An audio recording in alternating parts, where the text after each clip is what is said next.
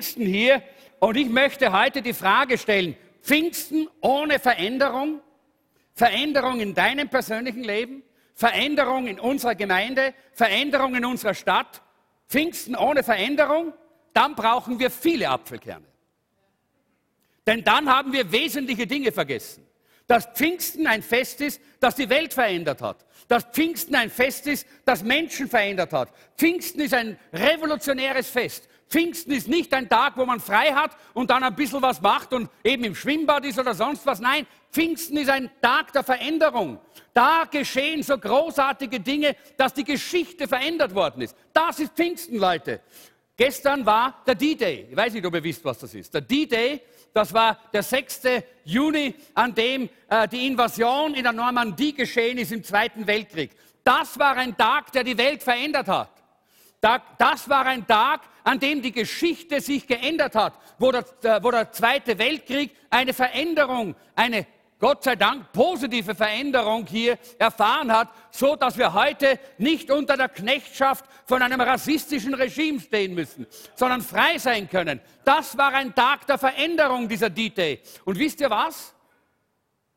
Die Staats, äh, die Staatsleute, äh, äh, die großen äh, Staatsleiter äh, und Präsidenten von allen verschiedenen Nationen treffen sich in der Normandie am 6. Juni um diesen Tag zu feiern. Weil an diesem Tag die Geschichte der Menschen verändert worden ist. Die Geschichte dieser Welt verändert worden ist. Die Geschichte einen anderen Lauf genommen hat durch das, was da geschehen ist. Und Leute, eigentlich müsste dieser Saal brechend voll sein. Er müsste übervoll sein heute zu Pfingsten mit Menschen, die sagen, an diesem Tag vom Pfingsten hat Gott die Welt verändert. An diesem Tag vom Pfingsten, da kam die Kraft Gottes auf diese Erde und die Geschichte hat einen anderen Lauf genommen. An diesem Tag, an diesen Tag müssen wir uns erinnern. Leute, das müssen wir feiern, das müssen wir begehen, da müssen wir da sein. Und diese Leute sind teilweise weite, weite Strecken gefahren, nur um dort bei diesem Jubiläum da zu sein. Und wir sind oft zu bequem. Bleiben zu Hause, gehen spazieren und denken nicht daran, was für ein gewaltiges Ereignis das war, dieses Pfingsten. Und wisst ihr, diese Lethargie, diese Lethargie ist es, die den Heiligen Geist betrübt.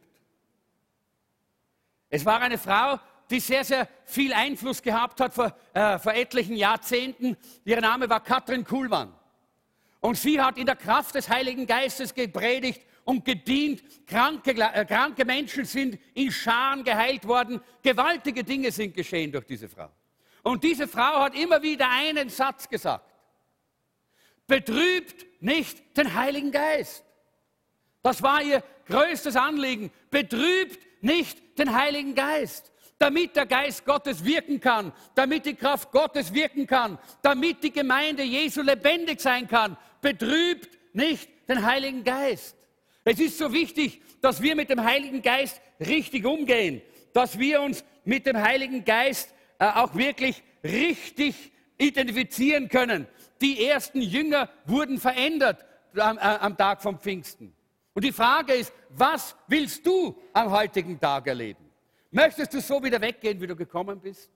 Möchtest du Pfingsten einfach als eine Serie von Feiertagen erleben, die halt auch mal ganz schön sind und dann wieder hinter uns gebracht werden? Oder bist du hier mit der Erwartung, ich möchte Pfingsten feiern, so wie das erste Pfingsten, dass mein Leben verändert wird, dass, mein, dass meine Familie verändert wird, dass meine Stadt verändert wird, dass unsere Gemeinde verändert wird. Ich brauche Pfingsten, Leute.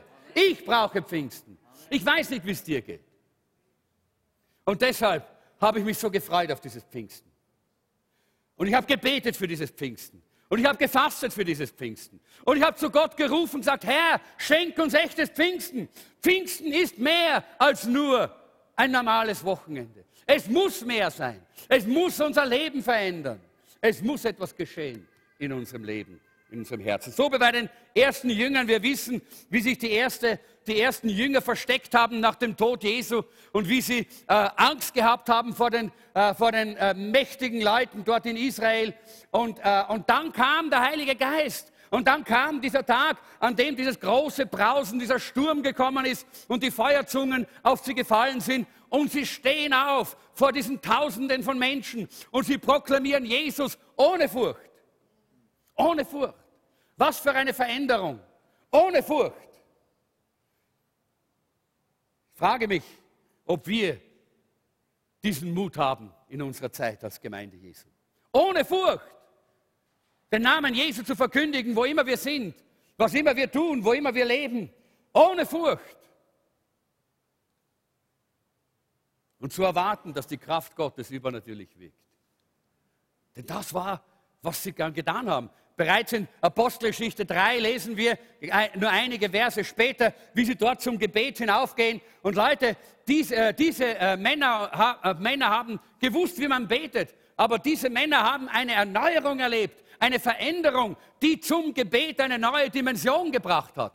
Ich weiß, einige von euch sind Beter und ich hoffe, dass wir mehr Beter noch in unserer Gemeinde haben. Mehr Leute, die sagen, hu, Gebet ist was Herrliches. Wisst ihr warum? Wisst ihr warum? Weil es so notwendig ist, dass wir eine persönliche Beziehung haben zum Vater, zum Sohn und zum Heiligen Geist. Leider, der Heilige Geist ist eigentlich die am meisten negierte Person in der Gemeinde. Denke mal dran, wann hast du das letzte Mal mit dem Heiligen Geist geredet? Wann hast du das letzte Mal gebetet und gesagt, Heiliger Geist, ich bitte dich, komm. Heiliger Geist, komm und erfüll mich, gib mir die Fülle deiner Kraft, Gib mir deine Gaben, gib mir die, äh, die, die Frucht des Geistes, gib mir das, was du hast, gib es mir. Wann hast du das das letzte Mal gemacht? Du hast wahrscheinlich den Vater gebeten und gesagt, Vater, danke, wunderbar, ist schön dein Kind zu sein. Du bist zu Jesus gekommen und gesagt, Jesus, du bist mein Herr, du bist mein König, super, es ist schön mit dir zu gehen. Aber der Heilige Geist ist die dritte Person Gottes. Er ist Gott genauso wie der Vater und genauso wie der Sohn ist auch der Heilige Geist Gott. Und er wird sehr oftmals einfach so vergessen, einfach so in die Ecke geschoben. Aber im Gebet können wir auch mit dem Heiligen Geist und müssen wir mit dem Heiligen Geist eine tiefe, persönliche Beziehung bauen. Denn es geht um Beziehung. Leute, es geht auch in unserem, in unserem Leben mit dem Heiligen Geist um eine Beziehung. Vielleicht ein bisschen nur äh, ein paar Punkte, dass wir uns das auch ein bisschen vor Augen führen äh, bezüglich der Lehre des Heiligen Geistes. Das ist keine pfingstcharismatische Lehre, die gerade neulich entstanden ist, sondern die Bibel spricht so klar und so deutlich vom Heiligen Geist. Und bereits auch äh, in der Reformation war der Heilige Geist ein wichtiger Punkt der Lehre in der Reformation. Auch wenn die Reformatoren sich natürlich in erster Linie auch darauf konzentriert haben, diese ganz kaputte und ganz äh, äh, diese ganz korrupte Kirche zu erneuern, äh, aus der sie herausgekommen sind. Äh, aber wir haben heute ja eine andere Situation in, unserer Frei, in unseren Freikirchen. Wir wissen, dass Gott, der Heilige Geist wichtig ist. Wir haben erlebt, dass wir jetzt in einer Zeit wo die Freikirchen Gott sei Dank anfangen zu wachsen, wo man frei Gott loben und preisen kann, wo man die ganze Bibel ohne die alten traditionellen Bürden und all den Staub der Jahrhunderte, der oftmals wie eine, wie eine, eine Grabeslast auf der Theologie und auf dem Christsein drauf liegt, ohne dem können wir Gott loben und preisen. Halleluja. Ohne dem können wir Gott begegnen. Das ist auch ein Geschenk ein Geschenk, das ist ein Geschenk erstens einmal der Reformation, aber auch ein Geschenk der Pfingsterweckung. Denn Gott hat seinen Geist ausgegossen über alles Fleisch. Halleluja. Und wir wissen, dass Anfang des letzten Jahrhunderts diese Pfingsterweckung war, wo der Geist Gottes ausgegossen worden ist. Begonnen hat es irgendwo in kleinen, an, in so, an so kleinen Pockets, kann man sagen. In Wales hat es angefangen, wo der Geist Gottes gefallen ist. Und die Bergleute haben angefangen, Gott zu, zu suchen und haben sich bekehrt und Gott äh, gelobt und gepriesen. Ihr Leben ist verändert worden. Dort hat man angefangen, in neuen Zungen Gott zu singen und Gott zu loben und anzubeten. Was für eine herrliche, wunderbare Erweckung war das. Da sind die plötzlich dann die ganzen Pubs gesperrt worden und die Spielhöllen äh, sind weg gewesen, die Gefängnisse sind leer gewesen, weil Gottes Geist gewirkt hat, weil Pfingsten gekommen ist. Und Pfingsten ist Veränderung. Veränderung zum Guten, Halleluja. Veränderung zum Leben, nicht vom Tod zum Leben, das ist Pfingsten. Von der Dunkelheit zum Licht, das ist Pfingsten. Genau darum geht es bei Pfingsten. Das wollen wir heute feiern, oder? Amen. Ja, ich hoffe, ihr seid da, auch wenn es heiß ist. Komm, seid dabei, öffne dein Herz und nimm mal an diese Botschaft vom Pfingsten heute, die, die wir so dringend brauchen. Und äh, es ist klar, dass die Bibel uns zeigt, dass der Heilige Geist eine Person ist. Ein ganz berühmter Mann Gottes, äh, R.A. Torrey, hat gesagt, bevor jemand überhaupt das Wirken des Heiligen Geistes verstehen kann, muss er einmal über alles, äh, muss er einmal alles über den Geist selbst wissen. Muss er einmal alles über den Geist selbst wissen.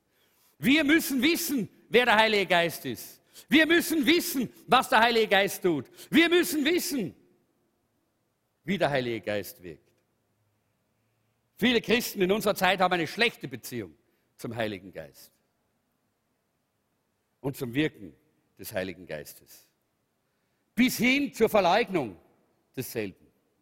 In manchen Gemeinden und Kirchen, auch Freikirchen, wird einfach das Wirken und das Werk und die Kraft und die Dynamik des Heiligen Geistes verleugnet. Was fehlt uns da? Es fehlt uns die biblische Sicht von Gott. Das Grundverständnis davon, wer Gott wirklich ist. Und man möchte manchmal sich einfacher machen und dieses Wunder des, der göttlichen Natur einfach auf menschliche Maße reduzieren. Und dann ist es leichter, wenn man sich mit dem, was ganz stark übernatürlich in unser Leben hineinwirken möchte, nämlich die Kraft des Heiligen Geistes, die Person des Heiligen Geistes, nicht auseinandersetzen muss.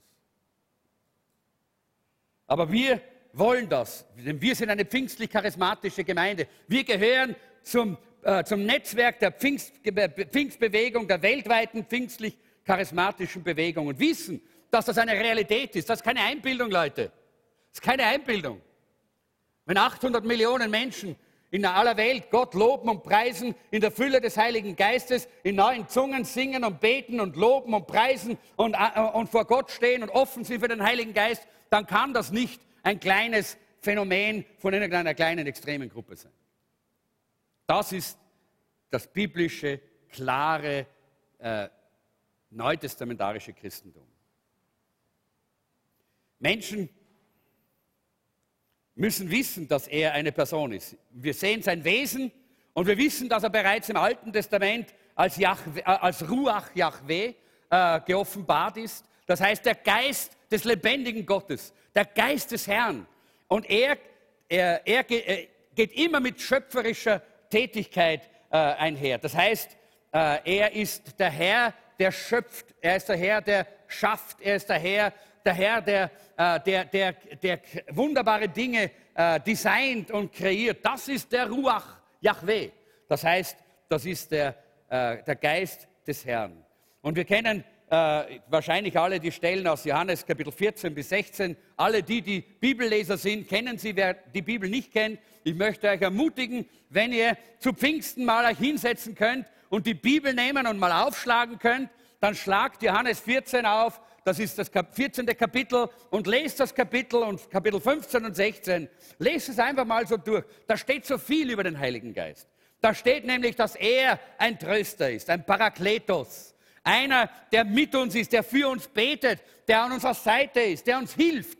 Der ist wie ein guter Freund, der uns an der Hand nimmt und über schwierige Passagen des Lebens hinwegführt. Das ist der Heilige Geist. Was für ein Herr, eine herrliche Person. Dort steht, dass er der Geist der Wahrheit ist. Das ist wichtig, Leute, in einer Zeit, wo Lüge salonfähig geworden ist. In so einer Zeit ist es wichtig, dass wir den Geist der Wahrheit der Heilige Geist ist der Geist der Wahrheit. Da gibt es noch echte Werte. Da gibt's, bei ihm gibt es noch klare Werte. Bei ihm gibt es noch Klarheit und Wahrheit, die nicht veränderbar ist. Seine Wahrheit und seine Klarheit und seine Werte, die stehen in Ewigkeit. Das ist der Heilige Geist. Er ist der Geist der Wahrheit. Ich hoffe, ihr habt alle ein Handout ich weiß zwar nicht, was da drin steht, aber das steht, glaube ich, noch nicht drin, aber wir kommen dann auch noch dorthin, wo, äh, zu dem, was ihr in euren Handouts habt.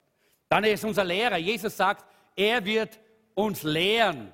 Er wird uns lehren mit dem, was Jesus ihm gibt. In Johannes 16, Vers 8 heißt es, der Heilige Geist überführt von Sünde, Gerechtigkeit und Gericht. Er, der Heilige Geist, ist auch da, um in unser Leben hinein zu leuchten mit einem Scheinwerfer. Und dieser Scheinwerfer zeigt deutlich und klar, wenn Dinge nicht in Ordnung sind, wenn Schmutz da ist, wenn Dinge der, im Schatten oder in der Dunkelheit sind. Da leuchtet der Heilige Geist hinein. In, äh, wir sehen dann auch im Römerbrief in Römer 1, dass er der Geist der Heiligkeit ist. Was heißt Geist der Heiligkeit? Ja, der Heilige Geist ist auch ein Geist der Heiligkeit. Das heißt, er ist ein Geist, der uns absondert, der uns wegnimmt von all dem, was uns von Gott trennt. Denn er möchte, dass wir Gemeinschaft mit Gott haben. Er führt uns in die Gemeinschaft mit Gott. Und er baut rings um uns einen Schutzwall, dass wir nicht immer wieder zurückgezogen werden in die Sünde und in die Dunkelheit, damit wir die Gemeinschaft mit Gott nicht verlieren. Er ist interessiert daran, dass die Beziehung zwischen uns und dem Vater, zwischen uns und Jesus aufrecht bleibt. Denn er ist es ja, der diese Beziehung installiert hat in unserem Leben, der uns die Ohren des Herzens geöffnet hat, der uns den, äh, der durch den Heiligen Geist überhaupt die Möglichkeit gegeben hat, von neuem geboren zu sein. Er kommt in unser Leben, schenkt uns diese Wiedergeburt und gibt uns ein offenes Ohr für Gott. Deshalb ist er es, der uns bewahrt. Er ist es, der der Geist des Lebens, der Geist der Heiligkeit ist. Und jetzt könnte man viele andere äh, solche äh, Wesensmerkmale noch anschauen. Er ist der Geist der Sohnschaft, er ist auch der Geist der Gnade. Das ist ganz was Wunderbares.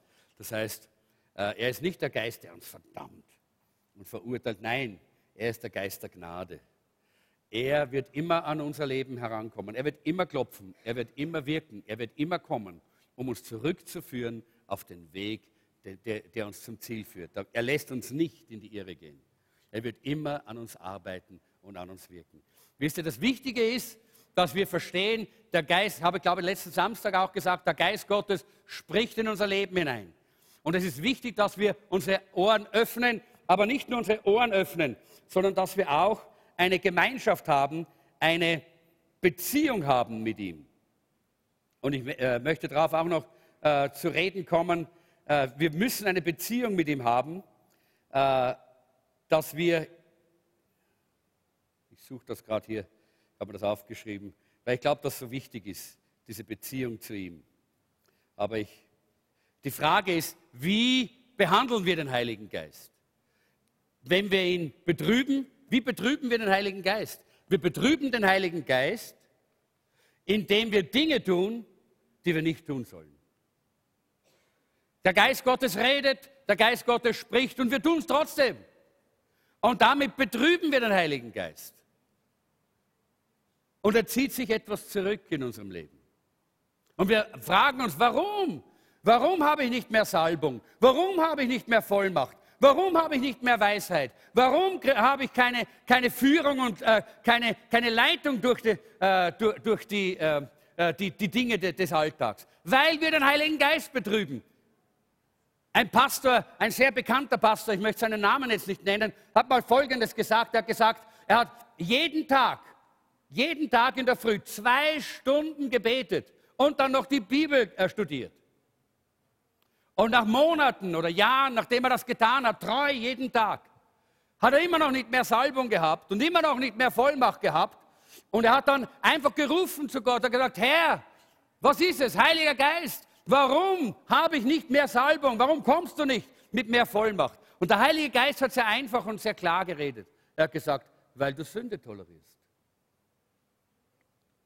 Du kannst nicht durch dein Gebet das Tolerieren von Sünde aufwiegen, indem du so eine Balance schaust, dass du machst. Nein, das geht nicht.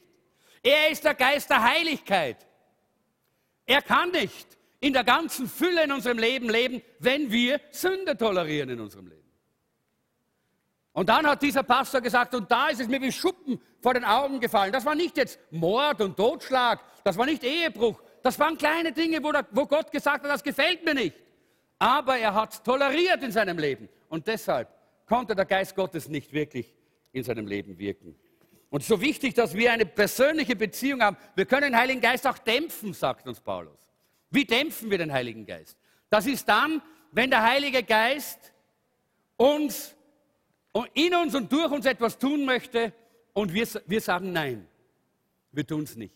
Das eine ist, wenn wir Dinge tun, die wir nicht tun sollen, und das andere ist, wenn wir Dinge nicht tun, die wir tun sollen.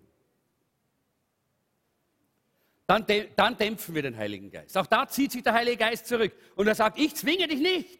Mein Kind, ich zwinge dich nicht, dass du die Hände auf die Kranken legst. Wenn du es nicht willst, okay, dann eben nicht. Ich zwinge dich nicht, dass du dieses prophetische Wort aussprichst. Wenn du sagst, nein, okay, ich zwinge dich nicht. Und der Heilige Geist, er zieht sich zurück, wenn wir ihn dämpfen. Er wird da sein, aber er wird nicht in der Fülle, in der ganzen Salbung, mit der ganzen Kraft und Vollmacht in unserem Leben wirken können. In 2. Korinther Kapitel 13, Vers 14, da äh, sagt der Apostel Paulus am Ende dieses Verses, die Gemeinschaft des Heiligen Geistes sei mit euch allen. Die Gemeinschaft des Heiligen Geistes. Hier geht es nicht nur darum, dass wir über den Heiligen Geist etwas wissen. Es geht nicht nur darum, dass wir wissen, dass er eine Person ist. Und die Bibel lässt uns da keinen Zweifel. Er ist nicht ein Wind, er ist keine Kraft, er ist eine Person. Er spricht, er geht, er lehrt, äh, er, er ist gegenwärtig, er kann verletzt werden, er ist eine Person. Und deshalb genügt es nicht, wenn wir alles wissen über ihn. Wir müssen eine Beziehung zu ihm haben. Und der Apostel Paulus spricht hier davon. Er sagt, die Gemeinschaft mit dem Heiligen Geist sei mit euch allen. Die Gemeinschaft des Heiligen Geistes. Und manchmal wird das falsch interpretiert und sehr gerne kirchlich so ausgelegt. Das heißt, ja, die Gemeinschaft des Heiligen Geistes. Wir wollen einfach miteinander Gemeinschaft haben und das ist die Gemeinschaft des Heiligen Geistes. Irrtum. Das meint Paulus gar nicht. Paulus meint hier Gemeinschaft mit dem Heiligen Geist. Er spricht davon, dass wir eine persönliche Beziehung zum Heiligen Geist brauchen. Und dieses Wort, das er verwendet, ist Koinonia. Das bedeutet Gemeinschaft einmal, einfach nur Gemeinschaft, Kameradschaft, Zusammensein. Er spricht immer, der Heilige Geist spricht immer zu uns. Auch wenn es nicht immer durch Worte ist, aber er spricht zu uns. Und dazu brauchen wir eine Beziehung, dass wir das wissen, nicht? Zum Beispiel, so ist es mit unserer Ehe, nicht? Wenn Jeanette mich in einer gewissen Weise anschaut, dann kann ich gleich fünf Seiten schreiben, was sie meint. Ja? Da braucht sie nichts sagen. Aber vor 20 Jahren, wenn sie mich so angeschaut hätte, ich gesagt, was? Was willst du? Ich verstehe dich nicht. Weil wir uns nicht so gekannt haben wie heute. Eine Beziehung ist notwendig, damit wir den Heiligen Geist verstehen. Er schaut uns an und wir sollten wissen, was er will. Wir sollten wissen, was geschieht. Wir sollten wissen, was sein, auf seinem Herzen liegt. Mehr und mehr sagt man ja, dass Menschen, wenn sie zusammen sind, auch miteinander eine gewisse Einheit, immer mehr eins werden, nicht ähnlich, einander ähnlich werden, nicht? Das kommt ja auch äh, vor dann äh, weil das zweite, der zweite Begriff von Koinonia ist Intimität. Wir sollen nicht nur Gemeinschaft mit dem Heiligen Geist haben, so wie mit einem Kumpel, auch das dürfen wir. Er ist ja unser, er ist ja unser, äh, unser Beistand und unser Führer und unser, unser Paraklet, der mit uns geht, aber auch Intimität, das heißt tiefe innere Liebesgemeinschaft. Ich liebe den Heiligen Geist. Hast du das schon mal gesagt? Ich liebe den Heiligen Geist. Das solltest du sagen, weil das heißt, ich liebe Gott. Denn der Heilige Geist ist Gott. Du sagst ja auch, ich liebe Jesus. Und dann ist der Vater nicht eifersüchtig, oder? Und der Heilige Geist auch nicht. Du sagst doch, ich liebe den Vater und dann ist Jesus nicht böse und auch der Heilige Geist nicht. Und deshalb lass mal, sag mal auch, ich liebe den Heiligen Geist. Heiliger Geist, ich liebe dich, ich liebe dich. Wir brauchen eine Intimitätsbeziehung mit ihm, wo wir ganz nahe sind, damit wir verstehen, was auf seinem Herzen liegt. Denn er ist die Kommunikation zwischen dem Vater, dem Sohn und uns. Der Heilige Geist ist die Kommunikation zu uns. Er kommuniziert, er spricht. Gott spricht durch den Heiligen Geist. Aber wir sehen das in der Apostelgeschichte. Die erste Gemeinde hatte eine ganz intime Beziehung mit dem Heiligen Geist. Da heißt es immer wieder, und da sprach der Heilige Geist. Okay, die haben gehört, was der Heilige Geist gesprochen hat. Weil sie gewusst hat, wie, haben, wie er spricht. Und wir sagen, Gott, wo redest du? Wo bist du? Wo redest du? Weil wir den Heiligen Geist nicht kennen, weil wir keine intime Beziehung zu ihm haben und deshalb seine Stimme nicht kennen. Die ersten Christen konnten für den Heiligen Geist reden. Als die Apostel zusammengekommen sind, um miteinander zu entscheiden, was wichtig ist für die Gemeinde, konnten sie sagen, wir und der Heilige Geist. Sie konnten für den Heiligen Geist reden. Warum? Weil sie wussten, was der Heilige Geist am Herzen hatte, weil sie ihn kannten. Das ist ungefähr so, wenn Jeanette und ich in ein Restaurant gehen. Ja? Machen wir auch manchmal. Und normal ist es so, dass die Jeanette als erstes gleich mal auf die Toilette geht. Ja? Auch normal. Oder bald. Und dann kommt gerade, während sie auf der Toilette ist, der Ober und sagt, bitte, was wollen Sie trinken? Dann ist es ganz natürlich, ich bestelle einen Orangenjuice für Jeanette. Da brauche ich gar nicht, da brauche ich gar nicht mal nachdenken. Ich kenne sie. Ich weiß, was ihr Geschmack ist. Ich weiß, was sie möchte. Ich weiß, was sie tun würde, wenn sie da sitzen würde. Warum? Weil wir eine intime, eine tiefe, eine gute innere Beziehung haben zueinander. Und Leute, das brauchen wir auch zum Heiligen Geist. Wenn du so eine Beziehung mit dem Heiligen Geist aufbaust, hey, dann weißt du, was der Heilige Geist tun will. In der Situation, in der du bist. In, äh, in, in Augenblicken, wo, äh, wo, du, wo du vielleicht keine menschliche Lösung hast, dann kannst du sagen, der Heilige Geist sagt Folgendes, der Heilige Geist und ich, ja, weil du weißt, was der Heilige Geist tut. Aber dazu brauchen wir diese intime, diese innige Liebes, Liebesbeziehung äh, zum Heiligen Geist. Ich weiß, es gibt Ehen, die leben miteinander wie Fremde und wissen gar nichts voneinander oder kaum etwas voneinander so wie das alte Paar. Ich kann mich jetzt nur, nur zu dunkel erinnern, diese Geschichte habe ich vor, vor Jahren einmal in einer Predigt auch verwendet. Ein altes Ehepaar, ich glaube, das war, äh, der, der, der, Mann hat 90. Geburtstag oder was gehabt oder 100. Geburtstag und die, die, die Frau äh, hat, äh, hat natürlich äh, alles vorbereitet und dann hat sie ihn auch noch gefragt, was möchtest du denn am, am, am allermeisten an diesem, äh, an, an diesem deinen Tag? Und dann hat er gesagt, ich möchte einmal an meinem Geburtstag nicht diese scheußliche Torte essen müssen. Und dann hat, äh, und dann hat sie gesagt, wow, war sie ganz entsetzt. Wieso? Was, was heißt das scheußliche Torte? Du hast doch diese Torte an unserem Hochzeitstag so gern gehabt und darum habe ich es dir jedes Jahr zum Geburtstag gemacht. sie hat nie gefragt, was er wirklich will. Sie hat ihn noch nicht kennengelernt. Versteht ihr? Sie hat ihn nicht kennengelernt, dass sie gewusst hätte, was er wirklich will.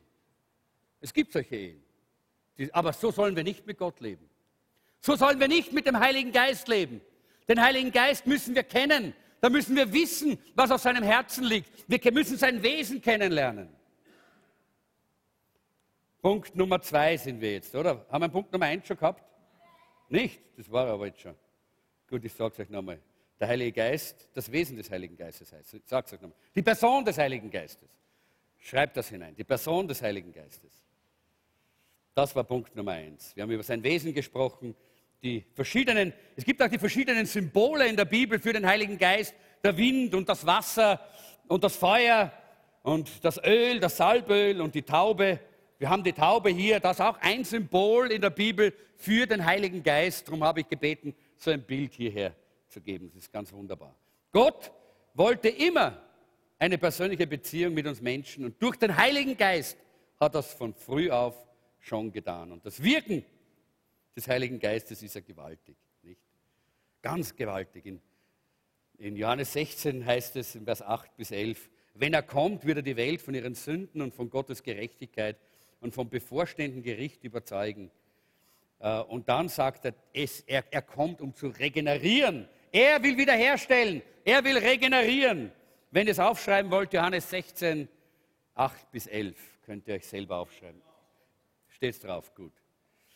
Und in Hesekiel 37 finden wir diese Geschichte mit den toten Gebeinen, äh, wo der Prophet zu, äh, zu diesem Tal geführt wird, wo diese toten Gebeine liegen. Und dann sagt Gott, rufe den Geist, den Ruach. Ja?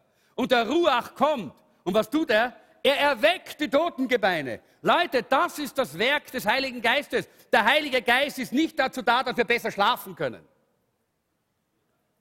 Der Heilige Geist ist nicht dazu da, dass wir besser sündigen können. Der Heilige Geist ist nicht dazu da, dass wir besser lau sein können. Nein, er ist da, um zu erneuern, zu regenerieren und zum Leben zu erwecken. Die toten Gebeine bekommen Leben. Halleluja. Das ist das Werk des Heiligen Geistes.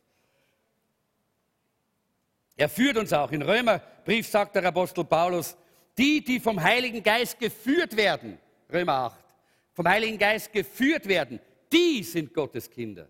Halleluja. Was für eine herrliche Aussage. Ich möchte ganz kurz durchgehen, noch durch diese verschiedenen Bilder, die uns die Bibel zeigt für den Heiligen Geist. Äh, das, äh, Punkt 2 heißt der Strom Gottes. Willst du schwimmen? Der Strom Gottes, willst du schwimmen? In Johannes 7, Vers 37 bis 39, da heißt es, aber am letzten, dem großen Tag des Festes, stand Jesus auf, rief und sprach, wenn jemand dürstet, der komme zu mir und trinke. Wer an mich glaubt, wie die Schrift gesagt hat, aus seinem Leibe werden Ströme lebendigen Wassers fließen. Das sagt er aber von dem Geist, den die empfangen sollten, die an ihn glaubten. Jesus weiß um die Wichtigkeit des Heiligen Geistes. Er weiß, dass ohne Heiligen Geist das Leben hier nicht geht als Christ.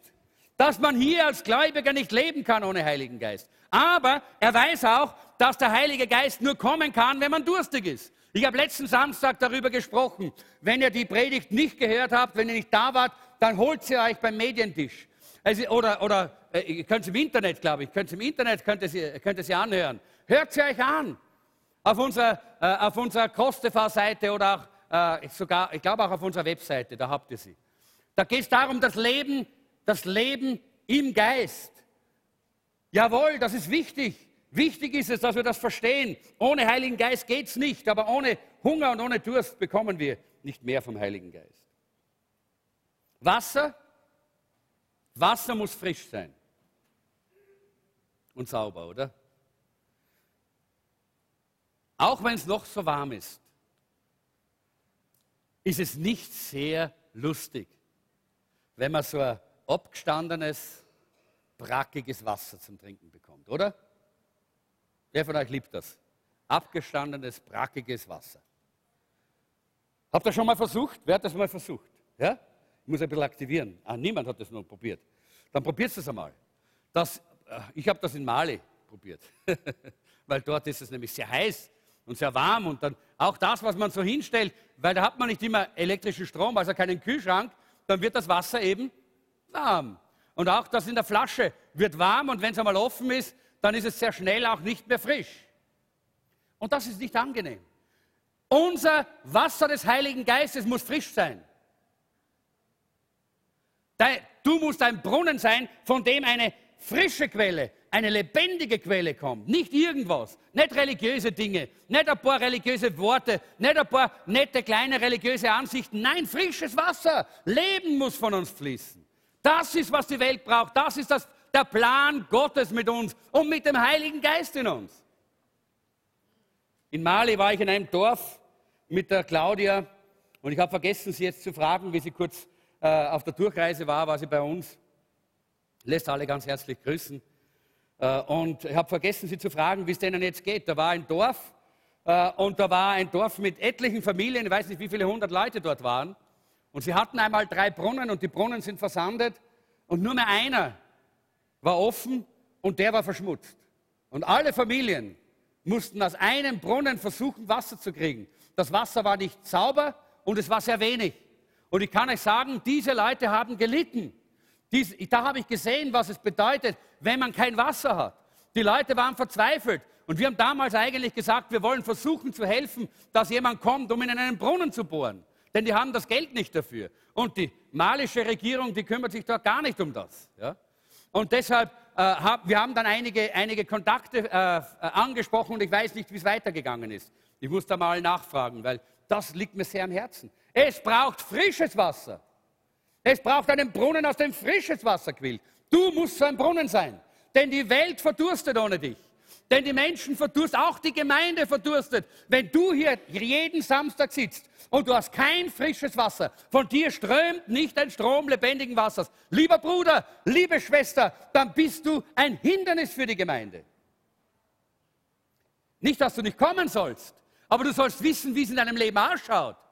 Du bist dann nicht ein großer Segen für die Gemeinde, denn du musst ständig dann, von den anderen Brunnen musst du ständig nehmen. Aber diese Brunnen sollen, sollen ja eigentlich da sein, damit die Menschen ohne Jesus das Wasser bekommen. Und nicht wir und uns äh, gegenseitig das Wasser abtrinken müssen. Weil wir selber die Quelle haben. Oh, ich hoffe, bei dir quillt es. Ich hoffe, bei dir quillt es. Ich hoffe, bei dir strömt es. Denn das ist, was Jesus sagt. Wenn wir glauben, wie die Schrift sagt, dann ist dieser, äh, dieser Brunnen offen und der Geist Gottes wird Ströme lebendigen Wassers durch unser Leben strömen lassen. Ihr könnt selber Hesekiel 47 lesen, die Geschichte von diesem Strom, der vom Heiligtum kommt, wo der, der, der Prophet immer tiefer hineingegangen ist. Auch das ist ein tolles Bild für den Heiligen Geist. Drittens die Salbung. Willst du gesalbt sein? Frage, willst du gesalbt sein? Wer will gesalbt sein? Okay. Wisst ihr, was das ist? Ja? Wisst ihr, was das ist? Ja, sag's mal laut. Was ist das?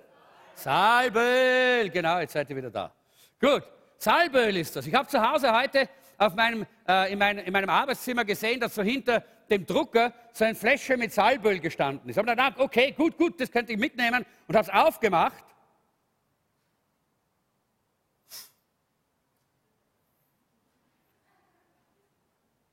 Es hat gestunken, es, hat, es war ranzig.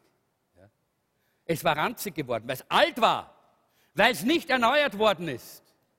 Und wisst ihr, Leute, manche meinen, die Geistestaufe vor 25 oder 57 oder 102 Jahren, das ist genug fürs ganze Leben. Nein, Leute, das ist es nicht. Wir brauchen immer wieder Erneuerung, wir brauchen Erfrischung. Und der Heilige Geist ist deshalb da, um uns immer wieder neu zu salben, um uns wieder neu diese Erfrischung zu geben. Diese Salbung, von der wir hier lesen, ist eine Salbung, die Gott geplant hat für sein Volk.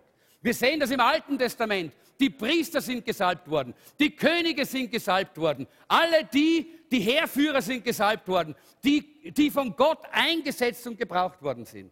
Und wenn du ein Christ bist und die Bibel, äh, das Neue Testament ein bisschen kennst, dann weißt du, dass Petrus sagt, ihr seid ein priesterliches Geschlecht, ein königliches Geschlecht, ein Priestertum Gottes. Wir sind berufen dazu. Deshalb müssen wir gesalbt sein.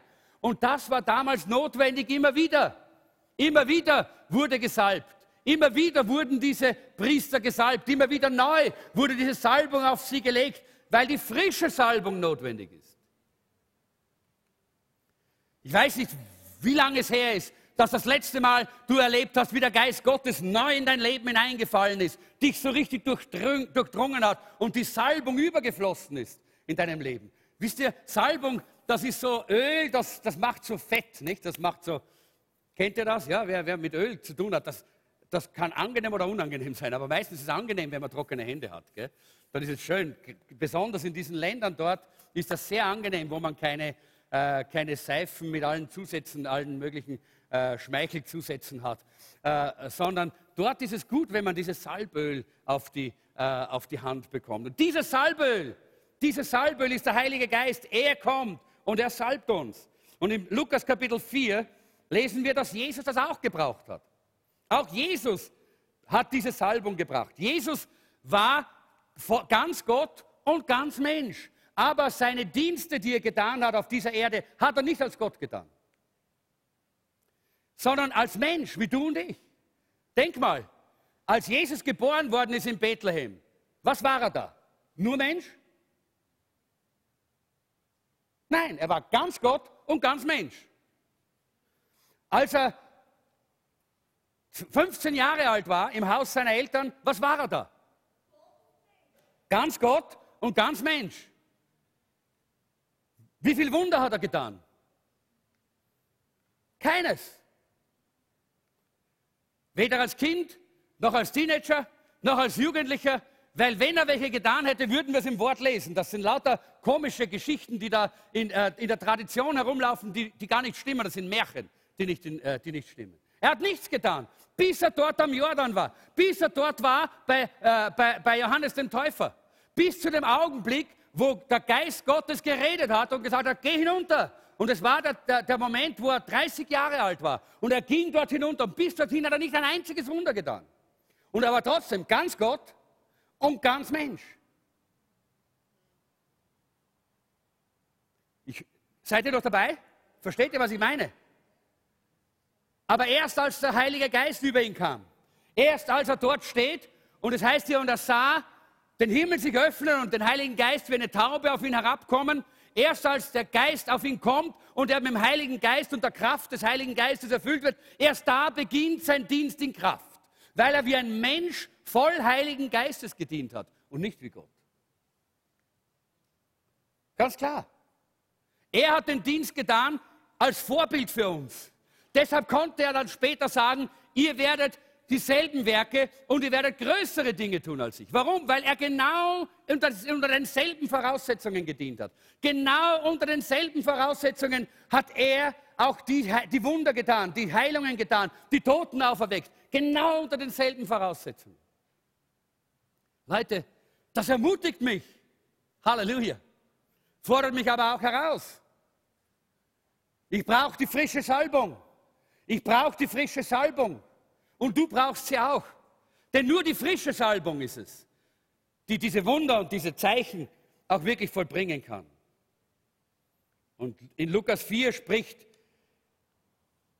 Jesus, äh, es heißt dort äh, in, äh, in diesem Evangelium, erfüllt mit der Kraft des Geistes, kehrte Jesus nach Galiläa zurück. Bald sprach man in der ganzen Gegend von ihm. Der Geist des Herrn ruht auf mir, sagt er. Äh, er liest das aus dem Jesaja. Der Geist des Herrn ruht auf mir, denn der Herr hat mich gesalbt. Das ist der Moment, wo Jesus gesalbt wurde durch den Heiligen Geist, nämlich dort am Jordan, dann geht er in die Wüste und dann kommt er und er, und er sagt, ich bin gesalbt. Jetzt beginnt der Dienst, weil er den Dienst als gesalbter Mensch tut und nicht als Gott. Er ist Gott und er ist Mensch, vollkommen Gott, vollkommen Mensch. Aber er hat sich bereit erklärt, die göttliche Seite abzulegen nicht in der göttlichen, nicht so, wie es die, die, die Götter das Sagen und dieser, dieser, dieser Göttersagen und Heldensagen machen, die dann immer so, so, so diese, diese Blitze herumwerfen von den Filmen und so, nicht? Die, die immer die Superhelden sind. Er war kein Superheld, er war ein Mann wie du und ich, ein Mensch wie du und ich, aber voll unter der Salbung des Heiligen Geistes. Und deshalb hat der Geist Gottes durch ihn gewirkt. Und genau das steht auch immer wieder und immer wieder in, im Neuen Testament. Alle waren von ihm beeindruckt und staunten über seine Worte. In 1. Johannes 2, Vers 20, da heißt es, euch aber hat der, der heilig ist, Jesus Christus, seinen Geist gegeben und durch diese Salbung habt ihr alle die nötige Erkenntnis. Wir haben dadurch die nötige Erkenntnis, die wir brauchen. Halleluja. Er hat uns gesalbt. Und wir wissen, dass wir immer wieder diese Salbung erneuern müssen. Wir haben deshalb auch von Jesus dieses ermahnende Beispiel von den zehn Jungfrauen, nicht? Den, den zehn Törichten und den zehn, äh, den zehn weisen, klugen Jungfrauen, die alle dort sind mit Öllampen und die warten auf den Bräutigam, bis er kommt. Und wir kennen die Geschichte. Den einen geht das Öl aus und die Lampen fangen an zu flackern, zu russen, äh, zu stinken und dann plötzlich ist es weg, das Licht. Und dann sagen sie, oh, gebt uns doch ein bisschen was von eurem Öl. Und die anderen sind klug. Leute, die anderen sind klug. Und sie sagen, hey, wir können euch nichts von unserem geben, weil dann wird es bei uns auch nicht halten, bis der Bräutigam kommt. Und das ist auch ein wichtiges Element für uns. Wir können uns nicht verlassen auf andere in der Gemeinde. Du brauchst die Salbung selber. Du brauchst dieses Salböl. Und wisst ihr, altes Salböl stinkt. Und leider muss man sagen, manchmal ist das die Situation von Christenleben. Manches Christenleben stinkt, weil das Salböl alt geworden ist. Weil da alles andere als frisches Wasser und frische Salbung da ist. Alles ist alt und alles ist von gestern und alles ist von früher und alles hat aufgehört, wirklich aktiv zu sein, weil es nicht mehr vom Thron Gottes kommt, sondern nur mehr das, was wir heute gerade so noch übrig haben, was, uns, was wir noch irgendwo aufgehalten haben und aufbewahrt haben, was wir uns gespart haben. Gott will uns eine neue Salbung geben. Er kommt und salbt uns wieder neu. Und das vierte ist das Feuer. Willst du brennen? Das ist meine Frage. Willst du brennen? Wisst ihr, auch da braucht es frisches Feuer. Altes Feuer raucht und stinkt auch. Das raucht, das macht furchtbaren Rauch. Da gibt es dann Rauchgasvergiftungen und alles Mögliche. Ja? Und ich möchte niemanden vergiften durch mein Leben. Auch nicht durch mein Glaubensleben, weil es alt geworden ist und rauchen, äh, zu rauchen und zu stinken begonnen hat, sondern ich möchte frisches Feuer. Ich möchte Feuer, das entzündet. Ich möchte Feuer, das so brennt, dass die Funken sprühen. Ich möchte Feuer, das so ist, wie es die Bibel einmal sagt. Gott sagt, ich mache euch zu einer Feuerfackel mitten im Heuhaufen. Halleluja. Uh, das war immer mein Gebet. Ich kann mich erinnern, ein, äh, ein guter äh, Freund von Finnland, Klaus Korhonen, hat das äh, einmal auf einer Jugendkonferenz gepredigt. Da war ich damals dabei, äh, als junger Prediger auch. Ich war damals jung bekehrt äh, und, äh, und war als junger Prediger. Er hat das gepredigt und ich habe ich hab das gehört. Er hat gesagt, Herr, das will ich sein. Ich will eine Feuerfackel im Heuhaufen sein. Rund, rings um mich muss es brennen. Nicht brennen in Sünde und Verlangen und falscher Leidenschaft. Nein, nicht brennen äh, jetzt in, äh, in, in, in einer negativen Art und Weise mit Kampf und Streit. Nein, sondern brennen mit dem heiligen Feuer Gottes. Brennen zur Ehre Jesu. Brennen durch den Heiligen Geist. Brennen durch sein heiliges Feuer. Dass Menschen entzündet werden durch das, was in mir brennt. Leute, das ist ein Wunsch, den, den eigentlich Jesus gehabt hat. Deshalb hat er gesagt, ich bin gekommen in Lukas 12, 49 ich bin gekommen, um auf der Erde ein Feuer anzuzünden. Und was wünschte ich mehr, als es würde schon brennen? Ich glaube, dass wir nicht zufällig und nicht umsonst hier in dieser Stadt Wien sind. Wir finden in der Bibel sehr klar und sehr deutlich, dass Gott die Städte erreichen möchte mit dem Evangelium. Und Jesus ist auch in die Städte gegangen sehr viel. Und wir, hat auch die, die Apostel sind in die Städte gegangen und haben das Evangelium in den Städten verkündigt. Warum? Weil dort die Menschen sind in der Not, weil dort die Menschen sind, zusammen sind, weil dort auch alles das ist, was, äh, was, was eigentlich gegen Gott steht, wo, wo, wo vieles von Gott abgefallen ist. Und deshalb will Gott sein Licht dort leuchten lassen. Wir stehen hier in Wien, in einer Stadt, die der Feind als ein, ein ungeheures Ziel im Jahr 2014 äh, auserwählt hat. Wir wissen das. Wir haben, wir haben diese ganze Schmutzkampagne äh, mit diesem Liveball gesehen. Wir haben gesehen, was da alles sich getan hat mit diesen, äh, mit diesen Plakaten, was für ein, wie, wie, der Feind mit Schmutz in diese, in diese Stadt hineingekommen ist. Wir wissen, dass vor vielen Jahren äh, unser Bürgermeister, ich weiß nicht wie viel, ist, ist es zehn Jahre her oder, oder 15 Jahre her, der Bürgermeister den Schlüssel der Stadt an die Lobby der Homosexuellen und Lesbischen übergeben hat und, und, gesagt hat, das ist eure Stadt, ich übergebe euch meinen, diesen Schlüssel der Stadt. Und ich weiß, dass das auch geistliche Bedeutung hat, solche Dinge. Und ich segne den Bürgermeister, ich möchte ihm nichts Böses, lass uns ihn segnen. Aber lass uns ihn segnen, dass er sich beugt und dass er Buße tut, dass er sich bekehrt und dass er verstehen lernt, was er tut. Er hat nicht gewusst, was er tut. Er hat nicht gewusst, was er tut. Aber er hat etwas getan, was für diese Stadt ganz schlimm ist weil er hat damit die Türen geöffnet für die unreinen Geister. Er hat die Türen geöffnet für all den Schmutz, der hier hereinflutet. Wir haben in der kommenden Woche, ich glaube ab Freitag oder ab Donnerstag, ich bin jetzt nicht ganz sicher, das Gay Pride Festival in Wien. Das heißt, das ist ein, ein, ein Festival der homosexuellen Szene. Äh, es wird als Höhepunkt dann, als im Abschluss dann eine, eine Regenbogenparade um den, äh, äh, um den Ring ziehen. Wir hätten ja eigentlich unseren Marsch für Jesus gehabt an diesem kommenden Samstag. Aber wir mussten weichen, weil diese Szene sich dort hineingedrängt hat. Und ich denke, wir sehen hier, was der Feind vorhat. Aber Leute, wir haben den Heiligen Geist.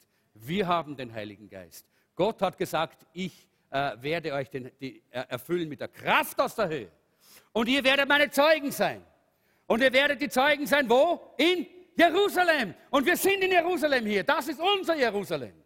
Wien ist unser Jerusalem. So wie damals für die Juden, die dort waren, war das ihr Jerusalem. So ist das unser Jerusalem. Und wir wollen Zeugen sein in Jerusalem, aber nicht nur einfach, indem wir hier ähm, äh, vielleicht 70, 80, 90, 100 Leute im Gottesdienst sind. Nicht nur dadurch, dass wir zu Hause nicht die Bibel lesen und beten, sondern indem wir voll Heiligen Geistes sind, indem Ströme lebendigen Wassers von uns fließen, indem wir gesalbt sind mit einer frischen Salbung, die übernatürliche Wunder und Zeichen vollbringt durch uns, indem wir ein Feuer in uns tragen, das man nicht verstecken kann. Ein Feuer, das entzündet. Ein Feuer, das verändert. Ein Feuer, das diese Stadt reinigt. Denn Feuer reinigt auch. Reinigt von all dem Schmutz. Reinigt von all dieser Dunkelheit, die der Feind über diese Stadt hereinbrechen lassen möchte. Wir sind berufen, auch als kleine Gemeinde, so eine Gemeinde zu sein. Denn, de, denn der Heilige Geist ist Kraft. Paulus sagt in Epheser Kapitel 1, da sagt, es ist die Kraft der Auferstehung, die in euch ist. Es ist dieselbe Kraft die, äh, wie die Kraft, die Jesus auferweckt hat. Und wir wissen, was für eine herrliche Kraft das ist. Eine schöpferische Kraft, eine dynamische Kraft, eine Energiekraft, eine Kraft, die strahlt, dass es nicht aufzuhalten ist. Dieser Heilige Geist ist es, der zu Pfingsten gekommen ist. Und ich möchte hier einfach schließen mit der Frage noch einmal. Bist du durstig? Bist du durstig? Brauchst du Salbung? Brauchst du vielleicht die Taufe im Heiligen Geist? Die Erfüllung mit der Kraft aus der Höhe? Willst du ein brennender Anzünder sein? Lobpreisteam, bitte komm nach vorne. Weiß nicht, ob wir das ganze Team brauchen, auf jeden Fall. Patrick, bitte. Wir wollen Pfingsten nicht ohne Veränderung verstreichen lassen. Oder willst du das? Wer möchte Pfingsten nicht ohne Veränderung verstreichen lassen? Veränderung deiner Lebenssituation. So wie bei Petrus, so wie bei Johannes, so wie bei Andreas und Jakobus und all den Aposteln damals eine gewaltige Veränderung passiert ist.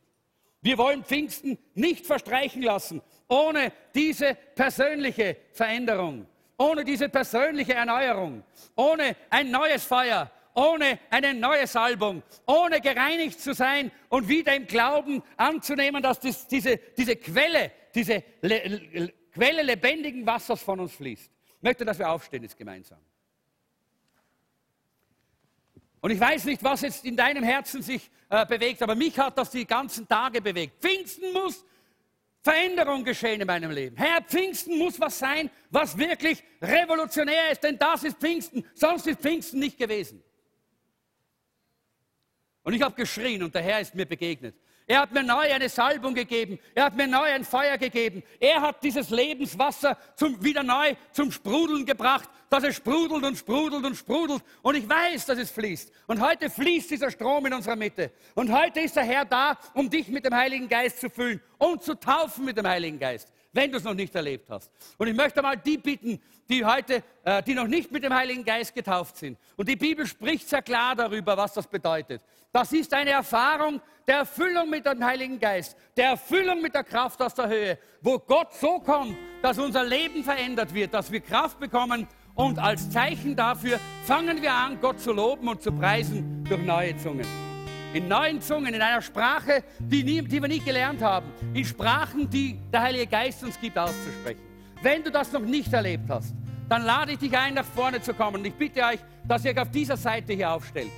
Da hier sollen die stehen, die sagen, ich möchte die Taufe im Heiligen Geist erleben. Dann kommt, kommt nach vorne, stellt euch hierher. Wir wollen für euch beten, dass ihr heute erfüllt werdet mit der Kraft aus der Höhe, dass heute die, der Heilige Geist in euer Leben kommt denn man muss dafür nicht vollkommen sein, aber man muss glauben. Glauben muss man haben. Man muss sein Leben hingegeben haben an Jesus. Man muss ihn im Herzen haben. Und man muss sagen, Jesus, ich will, ich will erfüllt sein mit deinem Heiligen Geist. Ich will die Kraft aus der Höhe. Kommt ihr daher, wenn ihr, wenn die Geistestaufe wünscht? Kommt darüber. Alle auf dieser Seite Geistestaufe, bitte. Äh, aber du musst, eine, du musst einen Hunger haben danach. Du musst einen Durst haben. Du musst sagen, hey, ich habe so einen Durst. Es geht nicht ohne. Ich brauche es. Amen. Hast du Durst? Hast du Durst? Ja, Durst. Ja. Dann öffne einfach dein Herz und öffne, öffne deinen Mund und, und heb deine Hände auf. Komm, heb deine Hände auf zum Herrn. Schau auf zu Jesus. Er ist der Teufel im Heiligen Geist, nicht ich. Er ist der Teufel im Heiligen Geist. Halleluja. Und wir beten jetzt nur ganz kurz. Und, äh, die, die, Bibel äh, lässt uns keinen Zweifel, äh, dass wenn wir den Vater um den Heiligen Geist bitten, was ist dann? Dann gibt er uns den Heiligen Geist. Halleluja. Bitten wir den Vater um den Heiligen Geist. Komm, sag Vater, ich bitte dich um den Heiligen Geist. Jetzt sag danke, dass du mir den Heiligen Geist gegeben hast. Hey, wie viel willst du empfangen? Viel oder wenig? Okay, komm, streck dich aus, rauf, rauf mit deinen Händen. Schau auf zum Herrn. Mach einmal richtig auf innerlich. Sag, oh Herr, komm, komm, erfüll mich. Ja, lass deine Hände oben. Sag, Halleluja, danke Herr, danke Jesus. Komm, schau auf zum Herrn, nicht runter. Der Herr liebt dich, du musst keine Angst haben vor ihm. Er liebt dich. Du bist wunderbar gemacht, ja? Und jetzt sag, danke für den Heiligen Geist. Halleluja, Shipo, Rabo, fang an, fang an, ihn zu preisen. Halleluja, Halleluja. Hipo, Rabaria, Pora, Porosa, Ramba, Savola, Pranda, Savola. Mehr her, komm, Rako, Savola. Fang an, in neuen Zungen zu preisen. Du hast das schon empfangen. Fang an einfach, ja, sprich es aus, ja, es ist da, sprich es einfach aus. Niemand, nie, niemand äh, äh, muss das hören. Du, du, der Heilige Geist und du. Halleluja. Shipa, Baria, Bori, Borovolo, Robo, Sovolo, Voria, Parabaranando, Rabba, Rabba, Rabba, Sivola, Vania, Neborobo, Roba siva lavarando baravalia, provolor, rebissa balavaria, torovolo voro. Weiter beten bitte. Ki parabola savola veria tori parandola savolai. Halleluja, Halleluja. Danke Jesus, danke Jesus, Halleluja. Halleluja. Komm, öffne den Mund und fang an, Gott zu preisen. Im Namen Jesus. Im Namen Jesus. Halleluja. Fülle des Heiligen Geistes. Komm, erfülle ihn jetzt, erfülle ihn jetzt. Öffne ihm jetzt auch äh, den Mund und die Zunge dass er dich preisen kann. Shipora balia, sombro, posovia laborabo labora, regarabo labola. Nicht mehr in Deutsch. Jetzt fangst du an, einfach in neuen Zungen zu beten und zu preisen. Hier, jawohl, rabo, rabo, rabo, rabo. Weitermachen. Shibo, Shibo, Barasia, Dobe, Kelia, Brando, Savalavia, Rogo, Sovolovorova, Rema, Bita, Laboravola. Im Namen Jesu. Empfange den Heiligen Geist. Im Namen Jesu. Shila, Bradola, Beri, Berevia, Boro, Beria, Boli, Verevia, Bori, Barabola. Nichts mehr in Deutsch. Shobarabarassia, Doli, Bere. Regolassola, Deria, Dori, Verivia. Halleluja, Halleluja, Halleluja. Ihr betet für sie noch weiter, bitte, gell? Während die dort auch empfangen, die haben alle empfangen jetzt den Heiligen Geist, die Kraft des Heiligen Geistes, lade ich euch ein, wenn du da bist und du sagst, ich brauche eine neue Salbung. Ich brauche eine neue Salbung, ich brauche ein neues Wasser, es muss wieder strömen. Ich möchte diese Beziehung zum Heiligen Geist wieder erneuern. Vielleicht ist, hast du mal eine Beziehung gehabt vor vielen Jahren, aber jetzt ist sie nicht mehr eine, eine intime Beziehung, sondern nur mehr so eine, so eine religiöse Beziehung. Dann komm, komm, komm, komm, komm, lauf nach vorne jetzt. Der Heilige Geist ist da, die Ströme strömen. Lass dich salben vom Heiligen Geist. Lass dich salben vom Heiligen Geist. Shikavalia provolo, revelia voro. Stell dich hin, heb deine Hände auf zum Herrn. Sag Strom des Strom Gottes komm. Strom Gottes komm. Shaba. Revelia sovolovo roba, revesivia baranda bassaliva, reve de revia sovo por romine dei. Ha, ha, fire, fire, fire.